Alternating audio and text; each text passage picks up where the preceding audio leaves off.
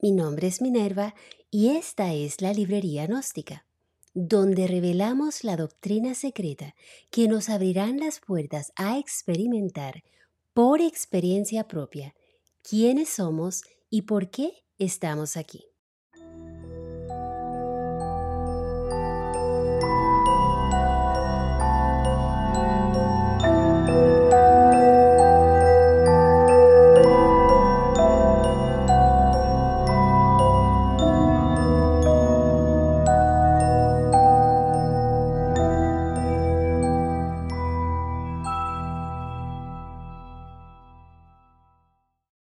Amados, bienvenidos.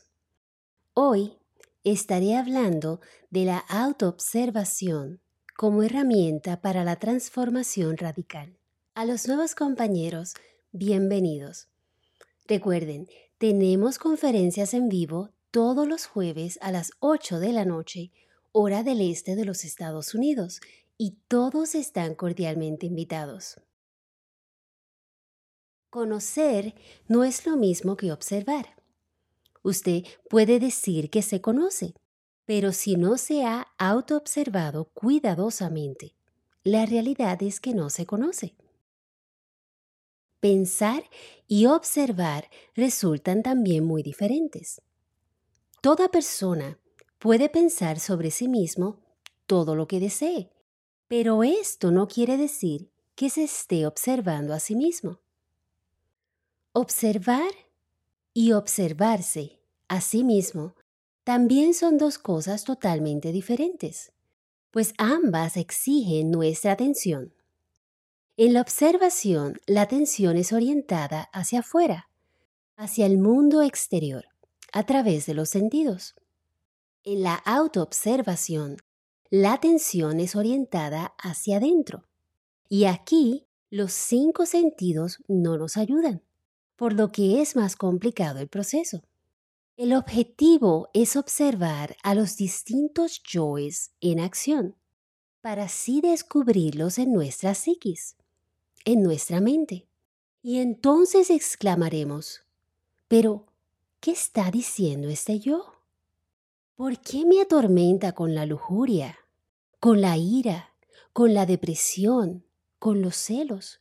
Veremos todos esos pensamientos, emociones, deseos, pasiones, dramas, mentiras, excusas que hemos entretenido por tanto tiempo y no nos habíamos dado cuenta.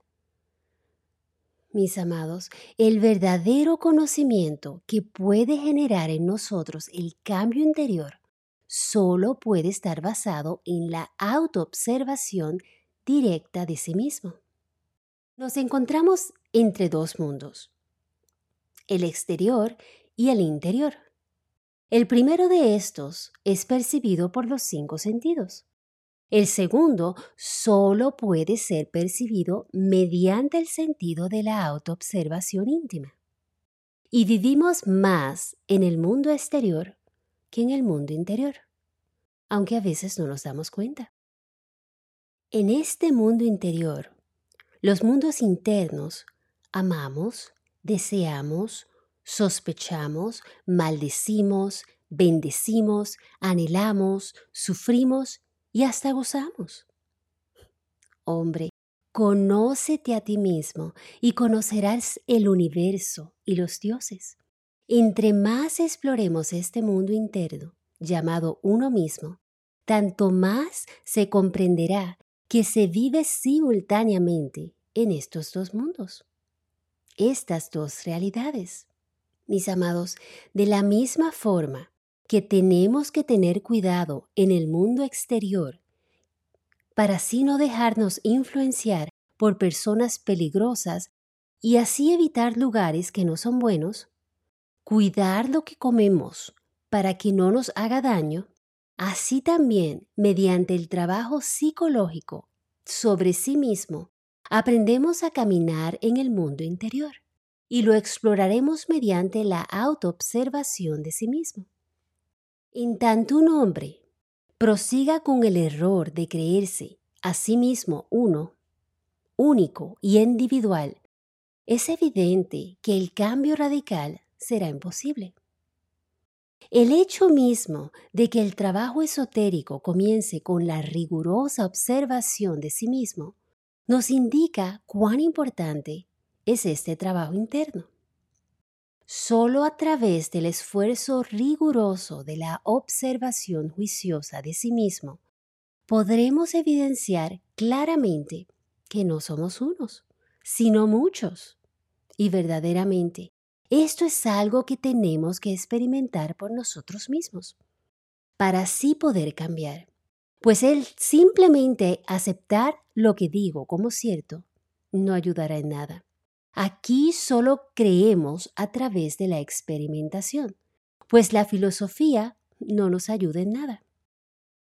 Quienes rechazan la doctrina de los muchos yoes demuestran claramente que jamás se han autoobservado seriamente.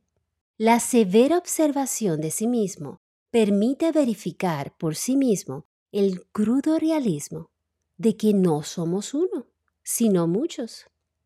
Evidenciar, experimentar y comprender es lo fundamental. Solo así es posible trabajar conscientemente para lograr un cambio radical.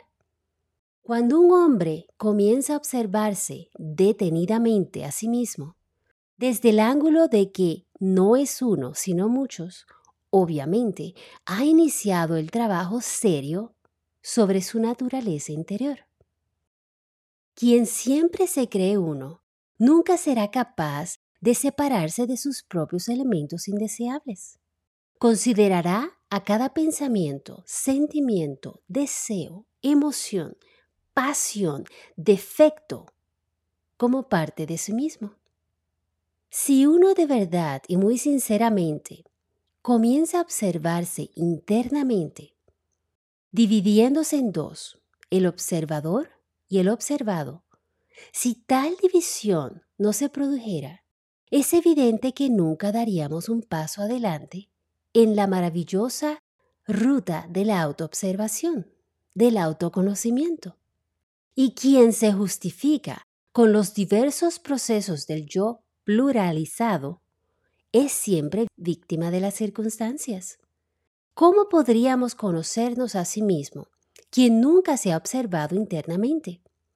¿De qué manera podría alguien autoobservarse si no se divide previamente en observador y observado?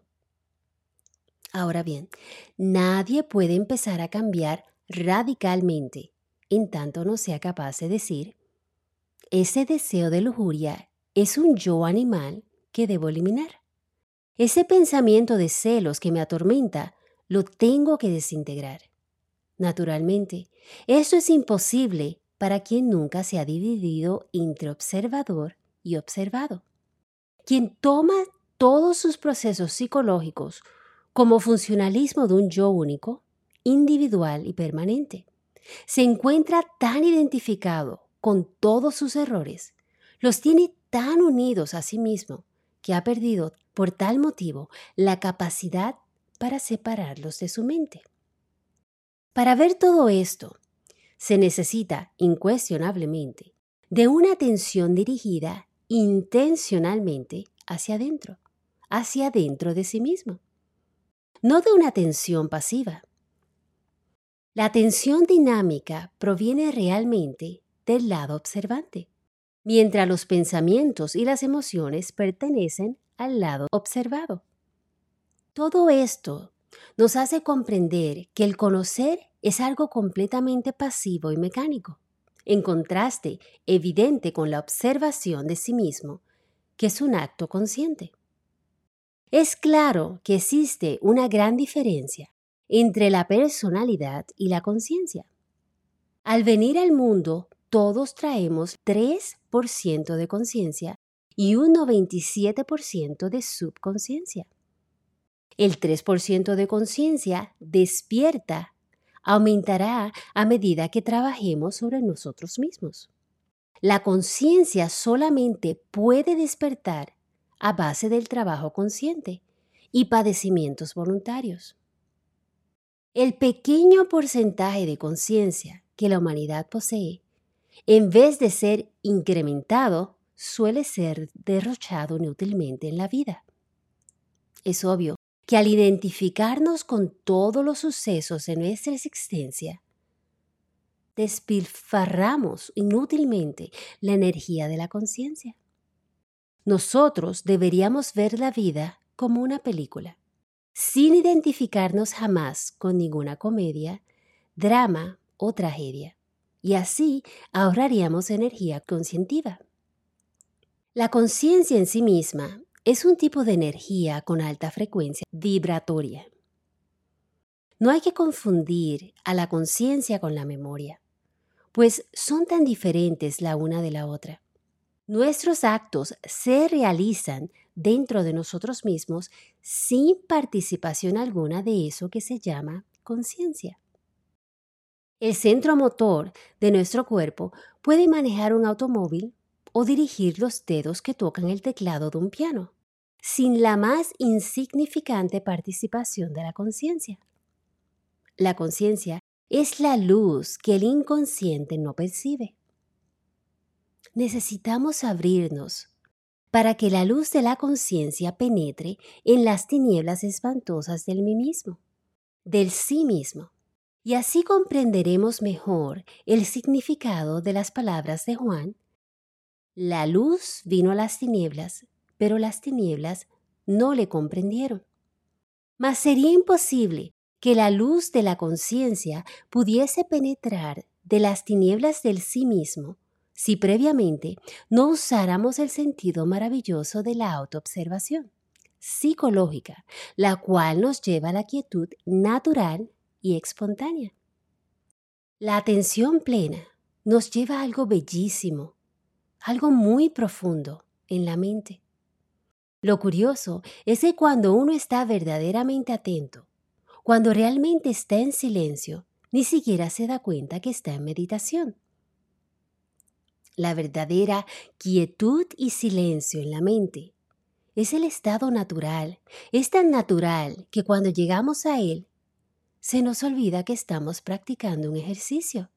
Y así es como llegamos a la iluminación, al samashti.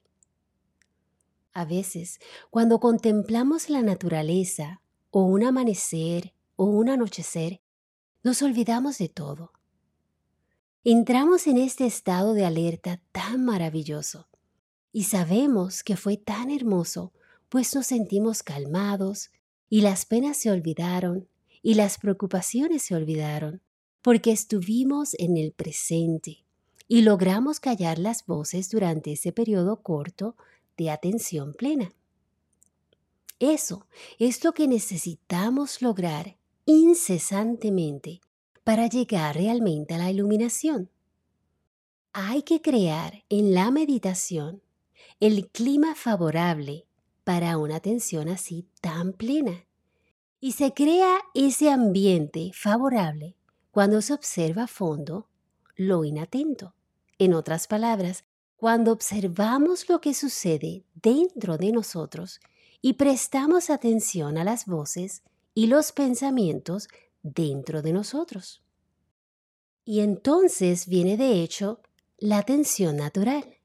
Y eso es indispensable para llegar a la verdadera iluminación interior, a la iluminación mística y profunda.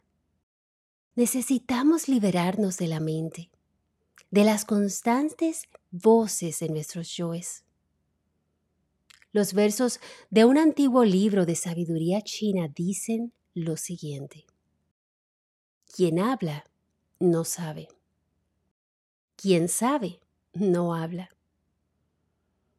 Mis amados, resulta urgente estudiar esta charla interior para entender de dónde viene. Y tal vez usted diga, no sé de qué esté hablando, pues yo no tengo ninguna charla interior. Pero les aseguro, tenemos voces en el interior que expresan críticas, frustración o desaprobación por nuestras acciones. Y lo triste es que mucha gente asegura que esta es su alma o la conciencia que les está hablando. ¿Acaso no se han dado cuenta o no han escuchado estas voces en la cabeza? Diciéndonos todo lo que debemos hacer. Por ejemplo, mi deseo es levantarme a las 5 de la mañana para hacer la meditación de muerte psicológica. En el momento que me tengo que levantar, comienza la conversación. Y la voz dice, cinco minutos más. Y cierro los ojos por unos instantes y los abro y la voz dice, ah, pero hoy no tienes que empezar. ¿Podemos esperar a mañana? Descansa un poco. Y le digo a la voz, cállate. Y me levanto y comienzo mis prácticas. No es el cuerpo el que nos ata, es la mente. Cuando la mente está bajo control de nuestro cuerpo, se convierte en una herramienta fenomenal. Cuando el cuerpo está en control de la personalidad, de los yoes y de la mente, pues vivimos un drama, el drama de la vida. Es una tragedia o tal vez una comedia. Es la mente la que usa mis ojos para ver el sufrimiento de este mundo o su encantadora creación. Es la mente la que utiliza mi boca para insultar a los demás o para hablar con amabilidad. Es mi mente la que usa mi nariz para perderse en la gula o para oler las hermosas flores. Es la mente la que usa mis oídos para escuchar los chismes o el sonido tan hermoso de la naturaleza. No es el cuerpo el que me ata. En esta película a la cual llamamos vida, es la mente. Así que la pregunta es, ¿cómo liberamos la mente de todos esos yoes que nos poseen? Como la tristeza, la ira, los celos, el odio, la depresión y otros. Si tiene una fe inquebrantable, en el momento en que declaras que estás más allá del sufrimiento, lo estás. En el momento en que declaras que estás sano, lo estás. No se requiere nada, solo necesitamos declararlo y tener fe más grande que un grano de mostaza. Cuando estás sufriendo, no pasa nada, solo estás perdiendo tu energía innecesariamente, pues todo es una ilusión. Una vez que dejas de sufrir, puedes resolver situaciones y salir de los problemas. Y de una oruga te convertirás en una mariposa. Deja de sufrir y podrás llegar al espacio de la iluminación. En el momento que estés integrado y congruente sin pensamientos, entonces eres el Kalpataro y todos tus deseos se manifestarán. Y tal vez dices, pues yo quiero que todos mis deseos se hagan realidad. Y yo te digo, no tienes idea de lo ignorante que eres y lo que estás diciendo. El Kalpataru es un árbol mitológico que tiene fama de cumplir cualquier deseo. Está mencionado en la literatura sánscrita como el árbol divino fuente de todos los deseos. ¿Y por qué digo esto? Dice la historia del Kalpataru que un hombre estaba muy cansado y deseaba descansar bajo la sombra de un árbol. Y vio un árbol a lo lejos y llegó a él. Y se recostó en la sombra del árbol para así recuperarse de su travesía. Y al despertar, el hombre pensó, desearía tanto poder comer una sopa caliente y ¡puf!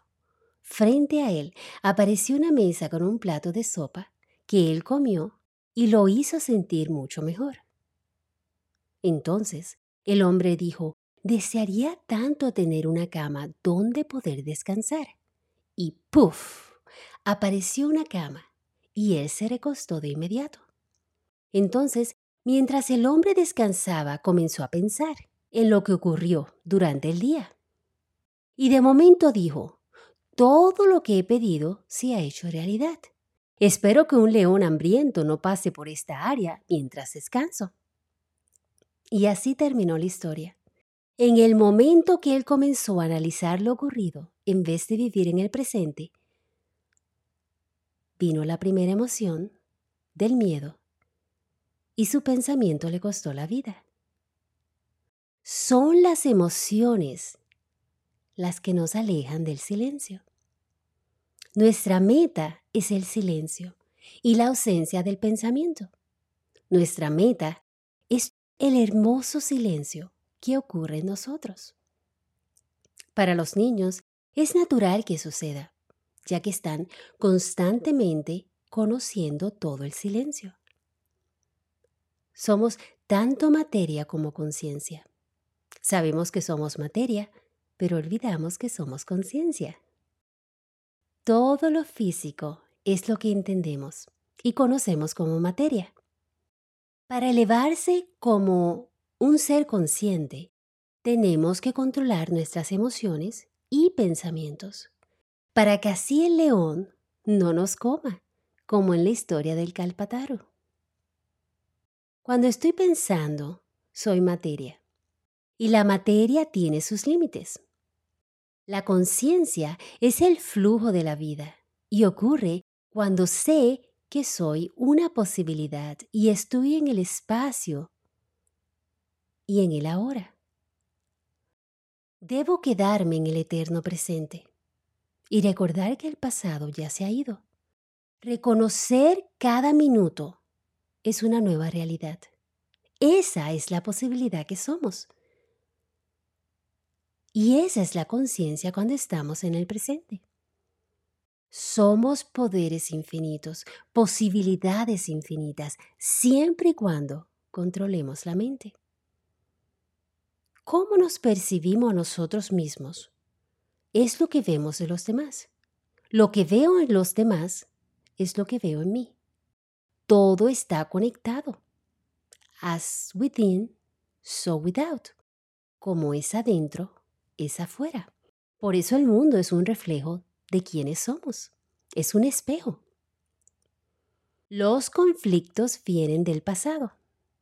Y si estoy en conflicto, estoy en el pasado. Si estoy creando, estoy en el presente pues la manifestación sucede en el momento presente. Cuando copiamos el pasado, revivimos lo mismo de siempre. Todo está en orden. Cuando no lo está, se produce la confusión porque no estoy en el presente. Debo saber claramente lo que quiero en la vida. Repito, debo saber claramente lo que quiero en la vida. Tantas opciones nos mantienen confundidos. Tantas emociones nos tienen siendo infelices. Porque ahora estoy feliz y en cuestión de segundos estoy iracunda. Debo entender cómo funciono. Si no tengo claro lo que estoy haciendo y cómo lo estoy haciendo, estoy confundida. Y así terminaré frustrada e irritada pues estoy perdida. Debo recordar quién soy. En todo momento debo recordar quién soy. Mi propósito en la vida es encontrar la iluminación, regresar al Padre. Y solo a través de la autoobservación podré avanzar y así experimentar quién realmente soy. Pues bien, eso es todo por hoy. Muchas gracias a todos por compartir conmigo esta noche. Mi nombre es Minerva y los invito a la próxima conferencia que será el próximo jueves a las 8 de la noche, hora del este de los Estados Unidos.